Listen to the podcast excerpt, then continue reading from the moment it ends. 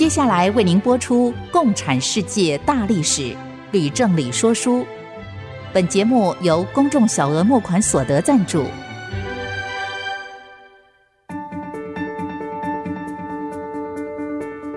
共产主义的兴衰影响近两百年来的全球局势。认识共产主义，才能掌握二十一世纪的国际发展。全球视角，大历史观点。欢迎收听《共产世界大历史》，吕正理说书。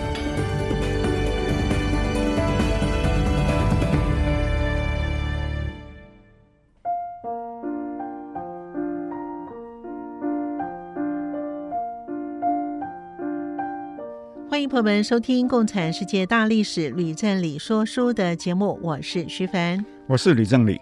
我们的节目呢，会在 Apple Podcast、跟 Google Podcast、跟 Spotify 呢会同步的上架。如果呢你听 Podcast 的话呢，欢迎您按一下订阅键，会每一集收到我们的节目，你不会漏，并且收听非常的方便。我们今天呢要讲到第六十六讲的苏联解体二，老师。关于呢苏联解体呢，我们上一讲呢说到了戈巴契夫呢夹在保守派跟激进民主派之间，两面呢他都不讨好，并且呢在国内呢也不断的发生动乱，以及全国的煤矿大罢工，哎，真是很辛苦哎。是啊，还有正要上演的波罗的海三小国要求独立的运动哈、那更是棘手。嗯，那么就请老师先叙述三小国是怎么样起来要求脱离苏联而独立的哦。好的，不过在说书之前，我要先向听众说明，现在这个时候对台湾表示友好的东欧国家很多，捷克和立陶宛是其中最鲜明的两个代表。在本讲跟下一讲里面，我会讲到很多关于立陶宛的事情。嗯，还请关心时事的听众注意，因为这些和今天立陶宛对台湾友善的态度啊，其实都是有关的。哦，那就更有趣了。那请老师赶快说喽。我在先前已经说过，立陶宛跟波兰在历史上曾经是难兄难弟啊。嗯，也可以说是长期的生命共同体。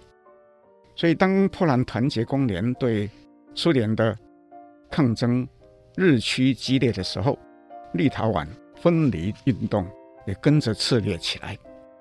一九八八年六月，立陶宛有一些知识分子和部分共产党员共同成立了一个叫做萨朱迪的组织，选一位名字叫做兰德伯吉斯的人为主席，开始呢进行和平的示威。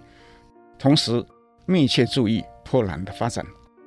嘿，老师，请等一下，我最近呢好像读过呢一些新闻，说立陶宛呢有一位十分年轻、对台湾发言十分友善的外交部长，哎，他的名字也叫做兰德伯吉斯，哎，是不是跟您说的这位呢兰德伯吉斯有关系呢？徐凡果然是有在注意时事哈，问得好啊。简单的说哈。你说的现任立陶宛外交部长兰德伯基斯，就是我正要介绍出场的兰德伯基斯的孙子哦。其实这个兰德伯基斯这个家族是出身清流的名门，出了很多音乐家、教育家、医生、作家等等哈。我所说的这一位老兰德伯基斯也是多才多艺，同时是立陶宛国家音乐学院。跟教育大学的教授，嗯，也是西洋棋的高手，又非常的热心政治。哇，那真的是非常杰出的家族哎。可是徐凡，嗯，波兰在一九八九年六月变天，是共产党被迫下台，改由团结工联执政。你如果是立陶宛人，你会有什么想法？哦，那当然很着急喽，那恨不得呢能够立刻独立，所以呢对苏联呢必定要更加剧烈的抗争喽。哎，说的太好了哈，许凡。不过，立陶宛毕竟和波兰不同，并不是一个完全独立的国家，哦、而是苏联的加盟共和国之一。嗯，所以要想摆脱苏联，必须在法理上说得通才行啊。哎，老师，您的意思是不是说，立陶宛呢要能够证明自己呢不是苏联的一部分，就像是达赖喇嘛说西藏从来不属于中国是一样的呢？嘿，不错哈，就是这个意思哈。所以呢，立陶宛人说，当初立陶宛之所以被并入苏联，是因为史达林在一九三九年跟德国秘密签订一个里宾特洛甫。莫洛托夫条约之后，共同出兵瓜分波兰。嗯，又根据这个密约入侵三小国。嗯，可是立陶宛认为这个密约并没有立陶宛的代表签字啊，拒绝承认它的合法性。哦，这个就有意思嘞。那么，请问老师，苏联他怎么办呢？他要怎么样来解释立陶宛确实是苏联的一部分呢？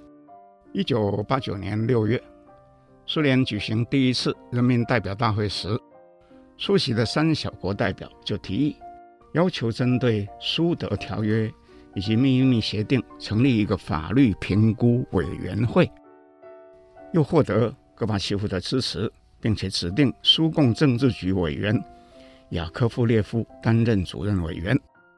到了八月，雅科夫列夫在向苏共政治局报告之后呢，就在《真理报》上面呢发表文章。这文章里面呢，一方面是谴责里宾特洛甫莫洛托夫条约是个密约啊，另一方面却否认哈苏联是因为这个密约，而是因为呢受邀哈而同意波罗的海三小国成为加盟共和国的哈。不过我要请听众注意啊，“受邀”这两个字哈，意思是三小国接受。苏联的邀请，哎，老师，我不太明白，波罗的海三小国真的有接受苏联邀请吗？关于“受邀”这两个字，我就再说清楚一点啊，提一个往事哈，来做参考。这就好像哈，在一九六八年，苏联出兵镇压布拉格之春，是根据捷克共产党政治局五名保守派委员写给布里兹涅夫的信。所以苏联自称是受邀师出有名啊，那么立陶宛当然不能接受这个说法，因而也发布宣言，坚称所谓的受邀哈，其实是受到威胁，所以苏联并吞立陶宛完全是非法的。哦，总之呢，立陶宛人呢认为呢，当初三小国呢是在强横霸道的史达林的威逼之下呢被强行吞并的，根本没有什么受邀或者是自愿呢这回事，是吗，老师？哎，正是哈。那后来呢，在立陶宛发布宣言反驳雅科夫列夫之后的第二天，正是里宾特洛甫条约签订五十周年纪念日。波罗的海三小国于是共同发起一项命名为“波罗的海之路”的和平示威运动。嗯，波罗的海之路呢，英文叫做 Baltic Way。三小国呢，一共有两百万人参加，手牵着手，拉成一个长长的人链，从北到南贯穿三国的国境，全长超过六百公里。哇！当时三国加起来人口不过是八百万，所以呢，每四个人就有一个人参加。嗯，那么全世界各国的人民在电视上目睹之后，无不感动啊，纷纷就发声啊支持。所以两百万人呢，手牵手拉成六百公里的人列，表示抗议。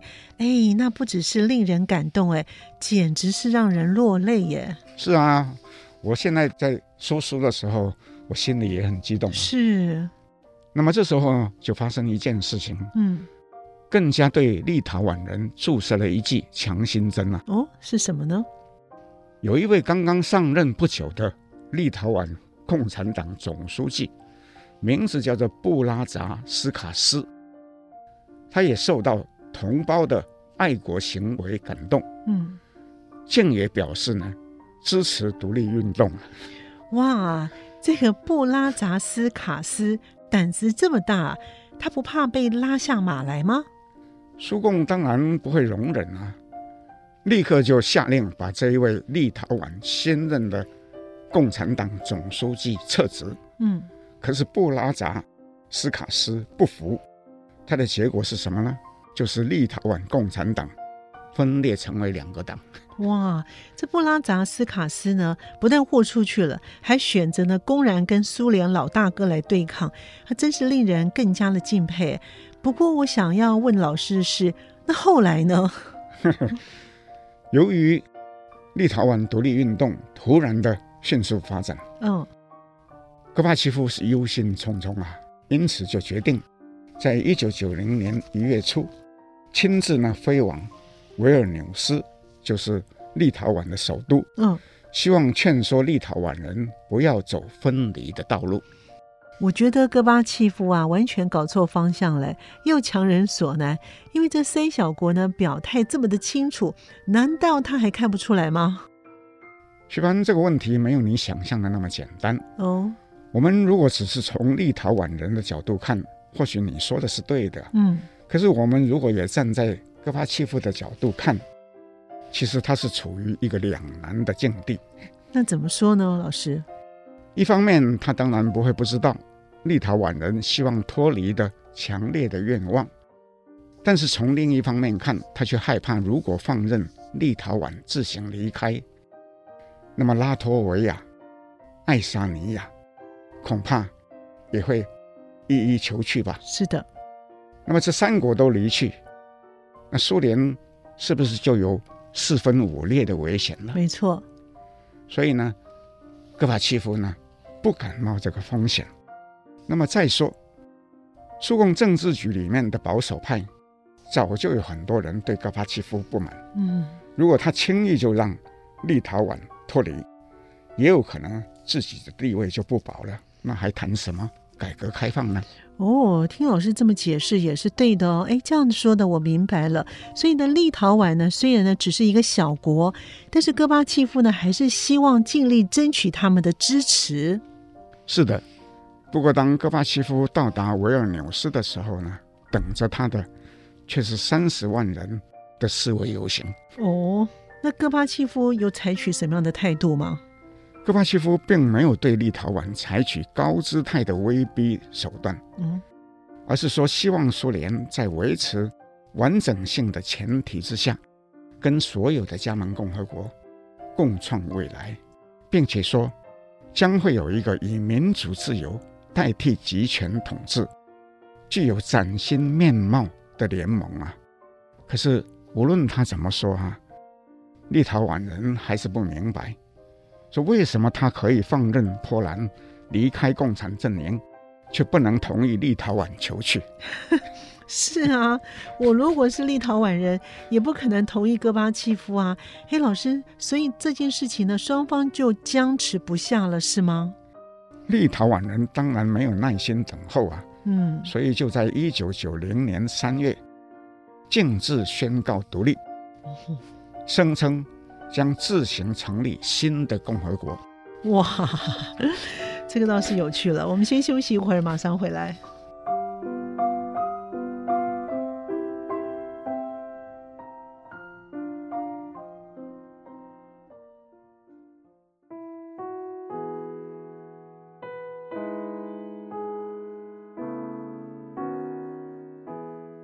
欢迎朋友们继续回到《共产世界大历史吕振理说书》的节目。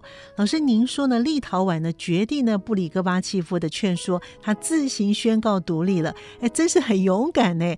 但是戈巴契夫的面子恐怕挂不住吧？那他怎么办呢？这其实啊，不仅仅是戈巴契夫一个人的事情啊，哦，而是整个苏共政治局要面对的大事。哦，苏共这时候知道。无论如何，都已经没有办法阻止立陶宛要脱离的决心，是，却决定要设法把它延缓，因而就推出一个叫做脱盟法，嗯，就是脱离联盟的办法，嗯，其中规定，加盟共和国如果希望脱离苏联，必须要举行全民公投，取得三分之二以上人民的同意，嗯。并且再等五年的过渡期，最后呢还要获得苏联立法机关同意才可以退出。好，那直接的说，就是硬要把立陶宛留下来啦，五年之内是不准离开的啊。但是立陶宛人会愿意接受吗？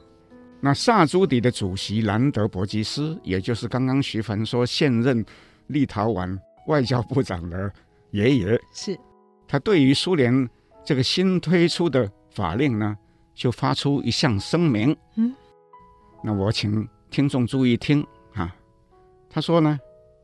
外国所做的决定不能够拘束立陶宛。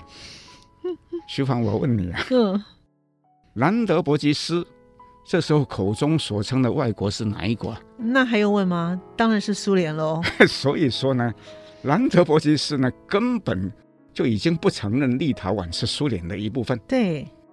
同时，他也发布一项立陶宛的新法令，其中规定。立陶宛人不必为苏联红军服役，凡是被征兵的人可以拒绝入伍，凡是在服役当中的人呢，可以自行啊离开。哦，这个兰德伯吉斯也是硬的不得了哎，那这不就是硬碰硬了呢？那结果呢，老师？结果没有几天哈，就有几十名立陶宛人被捕，他的罪名呢是逃兵。苏联呢？又对立陶宛开始施压，出动特种部队空降到维尔纽斯，派坦克车越过边界，又发出最后的通牒，但是立陶宛人呢置之不理。苏联最后就祭出一个杀手锏，对立陶宛进行全面的经济封锁，并且切断供应立陶宛的石油跟瓦斯。哇！苏共这一招是蛮硬的啊，不过这个时候西方国家难道没有人对立陶宛伸出援手吗？老师，好问题啊！由于三小国的历史的特殊性，西方国家这时候虽然没有承认立陶宛独立，却也从来不曾承认过三小国是苏联的一部分。在这里呢，我必须先回溯一下美苏之间的关系。各位可能记得，在一九八八年底，戈巴契夫在联合国大会中发表演说之后，曾经跟雷根还有刚刚当选为下一届美国总统的布希匆匆开完会，才离开纽约的哈。嗯。那么又过了一年，他又跟布希在意大利南方的一个马耳他岛第二次会面。那么这一次会面呢，有一部分是为了要讨论这一年东欧巨变之后。的世界局势，布希并且在会谈当中表示他愿意对戈巴契夫改革开放哈提供支持，一般认为这就拉近了两个人之间的关系。嗯，然而六个月后，也就是在一九九零年六月，当戈巴契夫又访问白宫的时候啊，布希却直接的说，由于苏联对立陶宛采取经济封锁。美国舆论和国会不可能支持他跟戈巴契夫签订新的限制核武协议，更不能签订给予苏联有利的通商条约啊！哇，这么严重啊！那戈巴契夫怎么办呢？他怎么回应呢？戈巴契夫还是没有松口，竟然说没有那贸易协定，苏联也已经活了几十年了。哇，竟然还是这么硬啊！因而。立陶宛人苦苦撑了三个月，到了六月，实在是撑不下去了，最终就不得不低头了，表示愿意呢，暂时停止独立。嗯嗯，也同意哈，要跟苏联举行谈判。那么苏联有了下台阶，于是就解除部分对立陶宛的经济封锁。哇，那还好，那至少算是和平解决了争端。可是呢，当双方正在谈判的时候呢，爱沙尼亚和拉脱维亚也宣告独立了。哇，这三小国真的是祸福与共哎！我如果是戈巴契夫的话，一定头痛的不得了。哎，那老师，那后来呢？三小国的问题呢，最终还是戈巴契夫必须要拆解的未爆弹。对。不过后来如何呢？我们暂时就摆着。嗯，我想先转到其他更让。戈巴契夫头痛的事情了？哪些事情让他更头痛呢？戈巴契夫在我上面叙述的维尔纽斯之行之后，回到莫斯科，又面临了民主派的新挑战。哎，老师，请问民主派又做了什么样让戈巴契夫很头痛的事呢？戈巴契夫回到莫斯科之后不久，苏共里面出现了一个新的组织，名字叫做民主纲领派。嗯，是在沙卡洛夫死后不到几个星期之内，由叶尔钦等人所领导的激进民主派组成的。实际上，叶尔钦。在沙卡洛夫死后不久，就掌控了民主派，而更加激进。我们刚刚已经说过了。是。那么，民主纲领派宣称，如果戈巴契夫的改革缓慢不前，他们就要脱离苏共。哦。到了二月，民主纲领派发起两次大规模的游行。嗯。说是为了要纪念二月革命。请注意哦。是要纪念二月革命，不是要纪念十月革命啊！嗯嗯，有超过十五万人来自各地，在街头上呼喊口号，否定列宁，也否定十月革命，认为是盗窃二月革命的成果。哇，这民主纲领派喊口号喊到这样的程度，那戈巴契夫他能够接受吗？那恐怕是很难接受的。我们如果回顾历史。列宁所领导的布尔什维克，是在十月革命当中推翻资产阶级所建立的临时政府而夺得政权的。民主纲领派说十月革命是盗窃二月革命的成果，并不是一个新的说法，而是早在一九一七年十月革命之后就已经出现的批评。听众们在我们说书节目第十五讲。或是在我的书《共产世界大历史》里面的第五章后面，都可以找到。那是完全否定列宁的历史地位，否定共产党。可是徐帆，我问你，嗯，戈巴契夫是苏共总书记，他如果也接受这样的说法，苏共里面势力庞大的保守派不会激烈的反弹吗？那毫无疑问的，一定会反弹呢。是啊，所以说呢，叶尔钦跟戈巴契夫之间的不同。其实不只是在改革究竟是要快还是要慢，也在于对共产党本身的态度。是，戈巴契夫虽然是苏联最早主张停止共产党一党专政的人，并没有完全否定共产党。他只是说，共产党如果继续受宪法保障而有特权，就不免僵硬、贪污腐化，因而主张。废除宪法第六条条文，换句话说啊，在实施民主选举制度之后，共产党还是有参政权。至于能参政到什么程度，或者是不是能够继续执政，那就由人民决定。苏共党内的这个保守派虽然对这件事情有疑虑，勉强还是接受了，但叶尔钦却是完全否定列宁。等于是要推翻共产党，在保守派的眼中看来，就是完完全全要把他们打倒的敌人了。那怎么能够接受呢？嗯、是，谢谢老师说的非常的清楚啊。那这样我懂了，戈巴契夫呢是希望呢苏共党内呢按照人民代表大会的决议，要逐步推动改革的进程，是吗？老师？哎，不错。事实上，究竟什么时候让苏共真正结束一党专政？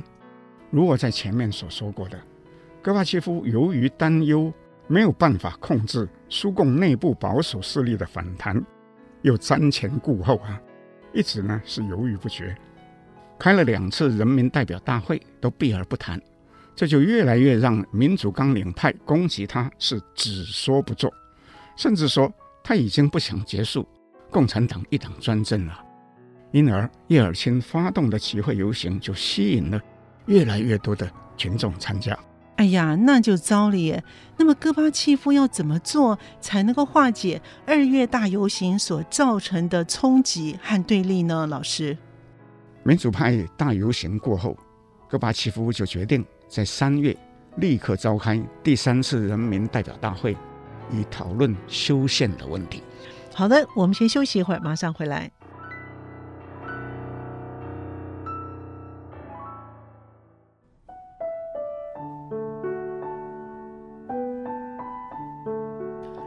欢迎朋友们继续回到《共产世界大历史吕振理说书》的节目。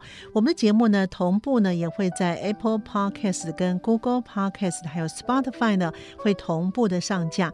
如果呢你在 Podcast 收听的话，欢迎您按一下订阅键，就会每一集收到我们的节目，不会漏掉，收听也非常的方便。另外呢，如果您喜欢我们的节目的话，也欢迎您到 Apple Podcast 上面呢评五颗星，并且留下你的心得，给我们的支持跟鼓励。请问老师，苏联召开第三次的人民代表大会，他做成什么样的决议呢？戈巴契夫在会中首先提出修正宪法第六条的议案，顺利的获得通过。嗯，所以苏联呢，也就是跟东欧一样呢，停止共产党一党专政喽。正是哈，苏联是全世界第一个规定共产党是。国家及社会的领导核心，也就是实施共产党一党专政的第一个国家。全世界所有的共产国家的宪法第六条，都是根据苏联宪法照抄的。所以苏联呢，废除宪法第六条的意义啊，比在东欧的意义那是完全不同的。那会议当中还通过什么样的决议呢？老师，戈巴契夫接着又提议。修宪，增设总统的职位。嘿，我不明白，苏联不是已经说要恢复最高苏维埃的制度吗？那戈巴契夫也已经当选为最高苏维埃主席，那为什么还要另外再设一个总统的职位呢？老师，哎，问得好啊。嗯，新设总统职位是戈巴契夫从立陶宛回来之后，雅科夫列夫对他的建议。雅科夫列夫说。苏联内部情况越来越复杂，人民对于共产主义越来越不认同。总统的名称在全世界通行，会比最高苏维埃主席更让人民有好感。再说，东欧各国变天之后，莫不设立总统的职位啊，却没有一个国家采用最高苏维埃主席的称号啊。啊，那说的蛮有道理的。那不过是不是有人会反对呢？那当然有人反对哈。嗯，有人就批评戈巴契夫这是要借此哈扩大自己的权利哈。但是有更多人呢替戈巴契夫辩护哈，说戈巴契夫如果想要扩权哈，从一开始啊就根本不必改革开放，也不必提高最高苏维埃的地位或是总统啊。所以到最后哈。支持总统制啊，还是占大多数，就决议通过了。嗯，老师，那么戈巴契夫必定就是总统喽？哎，不错，戈巴契夫自己也说很奇怪，没有人出马跟他竞选总统啊，所以就以七十三 percent 赞成、二十七 percent 反对的比率啊，顺利当选了总统。嗯，不过他同时辞去最高苏维埃主席的职务。推荐原任最高苏维埃副主席，也就是苏共书记处书记卢基扬诺夫参选，也顺利的当选了。黑，老师，那人民代表大会既然顺利的举行了，那也通过了停止共产党一党专政，那苏共内部的斗争是不是就暂缓了呢？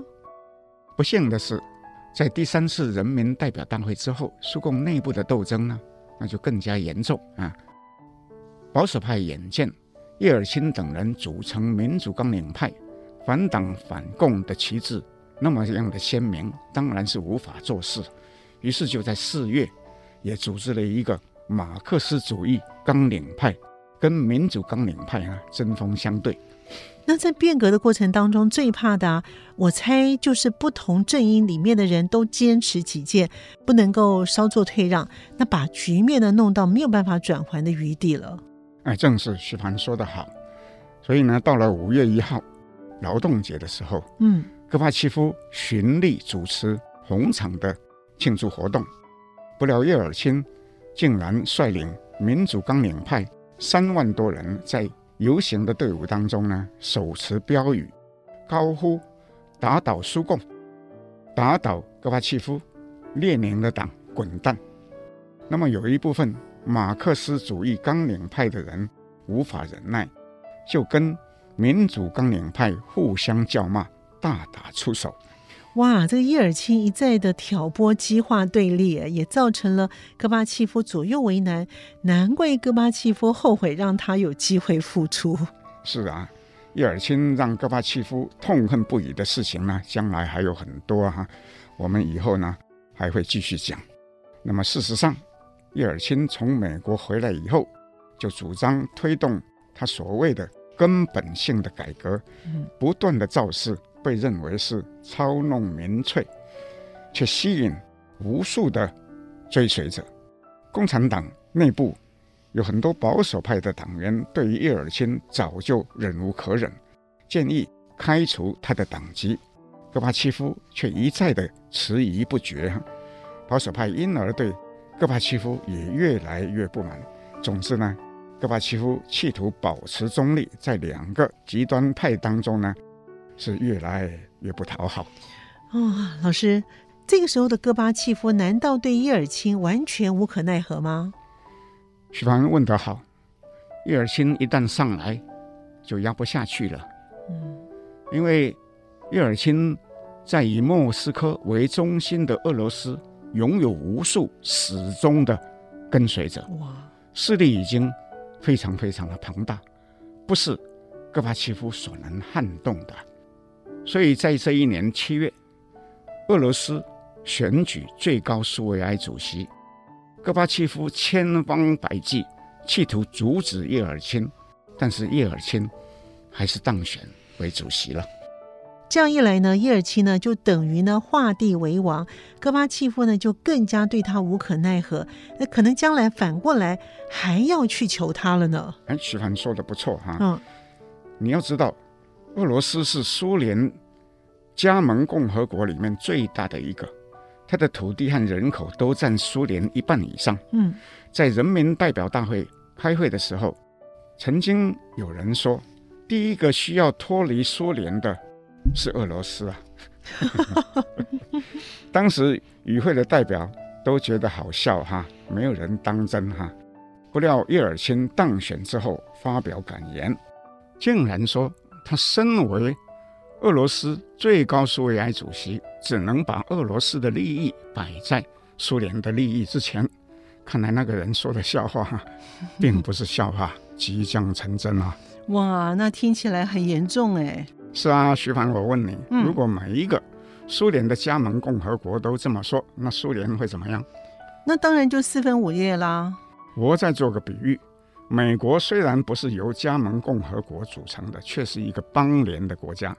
如果有一天其中的加州州长说，他身为州长，只能把加州的利益摆在美国的利益之前，那美国这国家会怎么样呢？嘿，那美国大概也要完蛋嘞。我觉得叶尔钦的话呢，表面上好像有道理，其实呢是似是而非。如果照他说的那么做的话呢，戈巴契夫的麻烦可就真的很大了耶。那后来呢？后来又发生一件事，对于苏联以及苏共，尤其是对戈巴契夫，伤害更大。哇，请问老师，是什么样的事情这么严重，竟然有那么大的杀伤力呢？这就是苏共召开的第二十八次党代表大会。也就是二十八大，二十八大开会的时间也是在一九九零年七月，只比叶尔钦当选俄罗斯最高苏维埃主席晚了一点。我在这里要先做一个预告：二十八大是苏共召开的最后一次党代表大会哦，因为在一年半之后，苏联和苏共就通通解体了。哇，这么重大的事情，一定要拜托老师要讲的详细一些，并且呢，越详细越好喽。这件事在共产党的历史上是一件不得了的大事，当然要详细叙述。嗯，我想听众们或许都还记得，苏共在四年前，也就是在一九八六年召开第二十七大的时候，戈巴契夫刚上任不到一年，宣称要推动。民主化跟公开化，而会场上的气氛充满了欢庆、朝气和希望。可是到了二十八大，会场上却充满了不安、怨怼，还有仇恨。实际上，我们前面说到，叶尔钦成立民主纲领派，发动很多的示威游行，还有造势活动。另外，还有马克思主义纲领派的反击啊，都可以看作是二十八大之前双方的准备动作跟前哨战。所以到了这时候，大会一开始，双方的代表就轮番上阵，以尖刻、火爆、恶毒的语言呐、互相攻击。我们先休息一会儿，马上回来。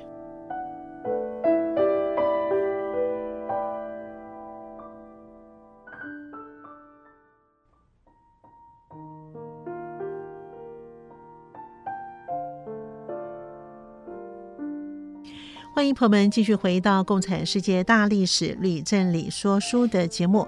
请问老师，苏共二十八大当中两个极端派系，除了互相攻击之外呢，是不是也有攻击戈巴契夫呢？那当然是有啊。嗯，两边都攻击他啊。哇！不过有一个值得注意的事情，嗯，就是原先只有民主派主张他不能身兼苏共总书记跟最高苏维埃主席。这时候，竟有一部分的保守派也认为他不能同时担任总统和苏共总书记的职位，嗯，要求他辞掉苏共总书记。可是，戈巴契夫说，从长期来看，身兼两职或许是不恰当，但在过渡的困难时期是不得已的办法，因为他认为苏共是改革的支持力量。他也有责任确保民主化的道路改革成功，所以不打算呢辞去总书记的职位。哎，老师，这样听起来戈巴契夫说的也有一些道理。哎，那后来呢？后来为了解决这个问题，当然只有一个办法，就是用投票决定。嗯，那结果呢？结果在苏共总书记的选举当中，戈巴契夫仍然是获得超过七成的选票。当选连任，诶，那就表示呢，两个极端派虽然对戈巴契夫都表示不满，可是，在苏共里面却没有人能够取代他，是吗？哎，是可以这样说的，嗯。那老师，苏共第二十八大当中还有什么的大事值得注意的呢？有的啊，我特别要讲，外交部长谢瓦纳泽在会议当中做报告，那很值得注意。谢瓦纳则说，在过去二十年当中，苏联从事与西方意识形态对抗的工作，共花掉七千亿卢布。哇，这么大的钱啊！有人估计，这个惊人的数字，约当每年花掉五百六十亿美金。这正是戈巴契夫之所以不愿意再继续冷战的。原因了，嗯，因为苏联的经济越来越困难，完全没有可能继续跟美国耗下去，所以戈巴契夫在最后做总结报告的时候也说，今后要把经济改革作为施政的第一优先目标。诶，那戈巴契夫还说了一些什么呢？戈巴契夫做总结的时候，又针对一部分人对他的批评，说指责他。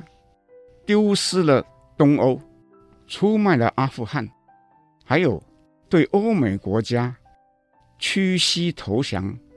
他表示：“哈，只有那些顽固不化的人，才会咒诅他停止对外侵略，避免世界的核灾，以及致力于与世界各国共同发展经济的努力啊。”他又说。共产党垄断的时代已经结束，只有大家一起合作，才能够创造未来。哎，老师，我觉得戈帕契夫说的很好。哎，二十八大看起来进行的也还不错啊，但是不明白您为什么说戈巴契夫呢遭到了重击呢？戈巴契夫遭到重击是发生在二十八大结束的前一天。哦，叶尔钦突然宣布退党。嗯。他的理由是，他已经当选为俄罗斯最高苏维埃主席，考虑到今后是多党制，他不可能只执行苏共的决定。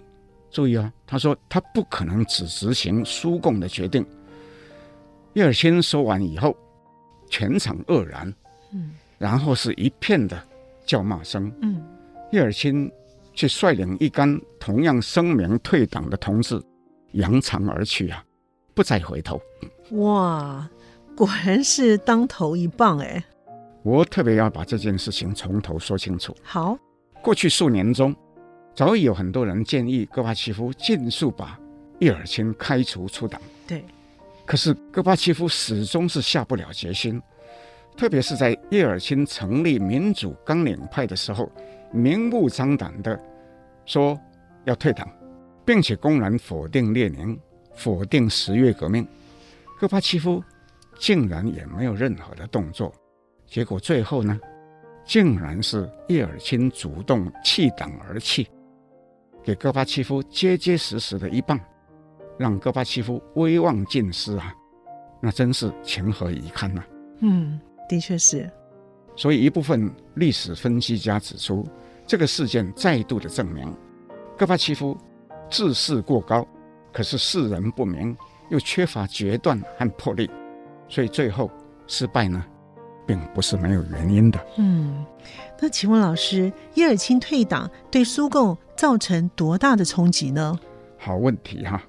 叶尔钦退党，领导并加速了苏共党员的退党潮。嗯，据估计，在一九九零年这一整年当中呢，有一百五十万人退党。哇，这么多！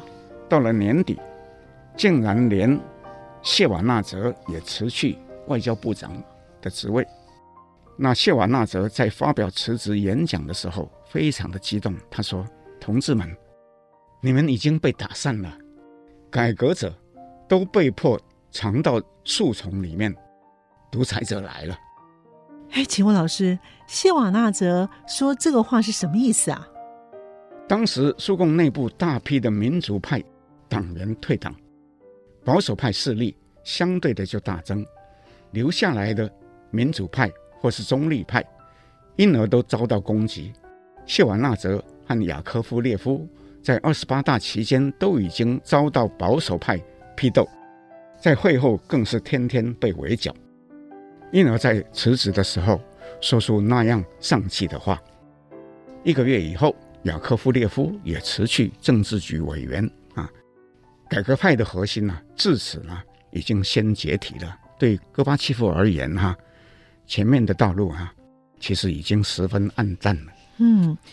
老师，我这一路听您说戈巴契夫啊，其实对他呢是有些同情的。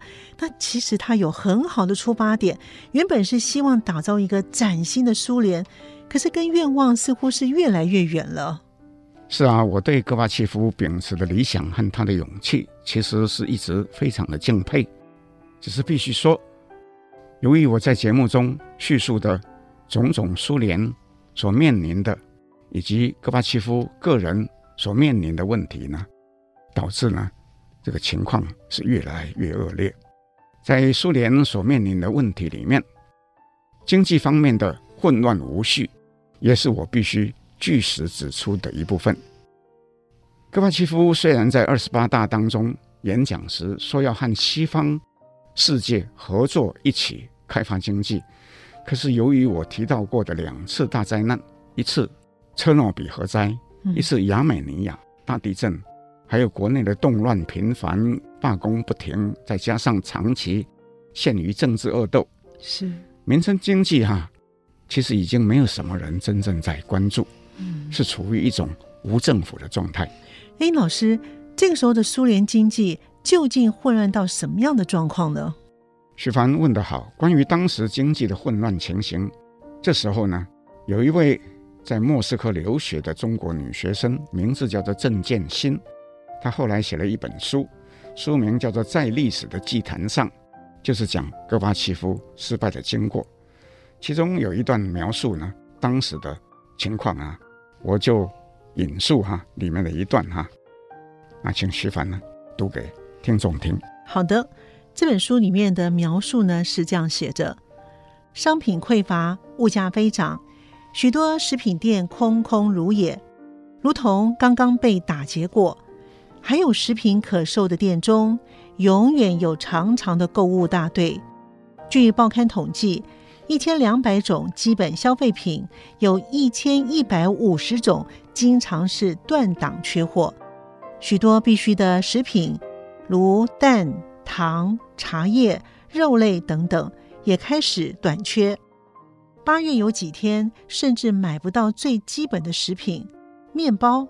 这种情况是几十年来未曾有过的。抢购风加剧经济危机，接连不断的罢工、游行、集会，也直接给经济生产造成了巨大损失。外债到年底将达到七百亿卢布，内债到九月底已经达到五百亿。粮食在这一年虽然获得历史上最好的收成，但是收购任务却只完成了计划的百分之七十六，其余的都烂在地里。经济既无计划也无市场，有的只是一片混乱。谢谢徐凡。我们从上面的叙述可以知道一件事，就是说经济混乱其实并不是单纯的经济问题，而是由于政治及意识形态的严重对立，还有政府管理势能等等的综合因素而引起的。哎，老师，我想请问的是，刚刚我读到的文章里头啊，有一段呢，我不太明白，想请问您。文章里面说，粮食在这一年虽然获得历史上最好的收成，但是收购任务却只完成了计划的百分之七十六，其余呢都烂在地里。为什么会这样呢？我非常谢谢徐凡追问，因为这是一个非常关键的问题啊。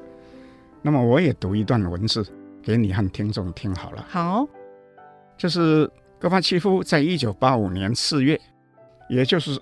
他在当选苏共总书记之后第二个月，交给政治局的报告，其中这么说啊，请各位听众注意听啊。好，在一千一百九十万个农产品仓储里面，只有三分之一有冷藏设备，只有十九个 percent 安装通风设备，在制糖企业当中。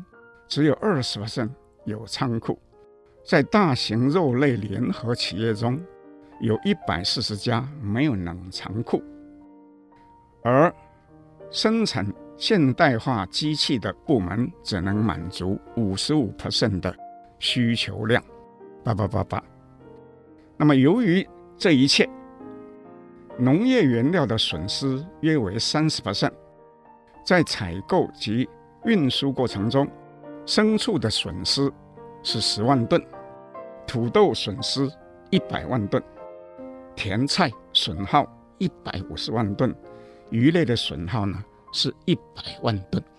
哇，这跟我刚刚读的情况好像差不多耶。哎，正是，这就显示了戈巴契夫在上任的时候已经清楚苏联的农业跟工业方面所面临的问题。也知道共产主义的集体农场国营企业没有效率，又知道要必须尽早停止核武竞赛，停止在非洲、在阿富汗输出革命，以便把钱省下来改善民生经济。可是呢，还是做得太慢了，在五年之后呢，并没有任何的改变。啊，这个改革开放五年嘞。集体农场和国营企业竟然都还是原封不动哎，正是哈，经济改革可以说是毫无进展。叶尔钦因而很容易利用人民的不满情绪，发动一次又一次反政府的罢工、游行、集会活动。根据我刚刚提到的郑建新女士她亲身的体验哈，群众如汪洋大海一般啊，举着各种。标语牌喊口号，呼声是惊天动地啊！不过话说回来，这样的群众运动对国家也没有任何的助益，只是使得恶劣的情况更加恶劣哈、啊。总之啊，苏联的前景啊，已经是非常不乐观了。是的，苏联解体二呢，今天在节目当中呢，吕老师跟我们听众朋友分享的非常的仔细，感谢您的收听《共产世界大历史吕正理说书》的节目，我们下次见。谢谢各位听众，请各位呢下周再听苏联解体三。明白过去，才能洞悉现在，展望未来。共产世界大历史吕正理说书节目由公众小额募款所得赞助播出。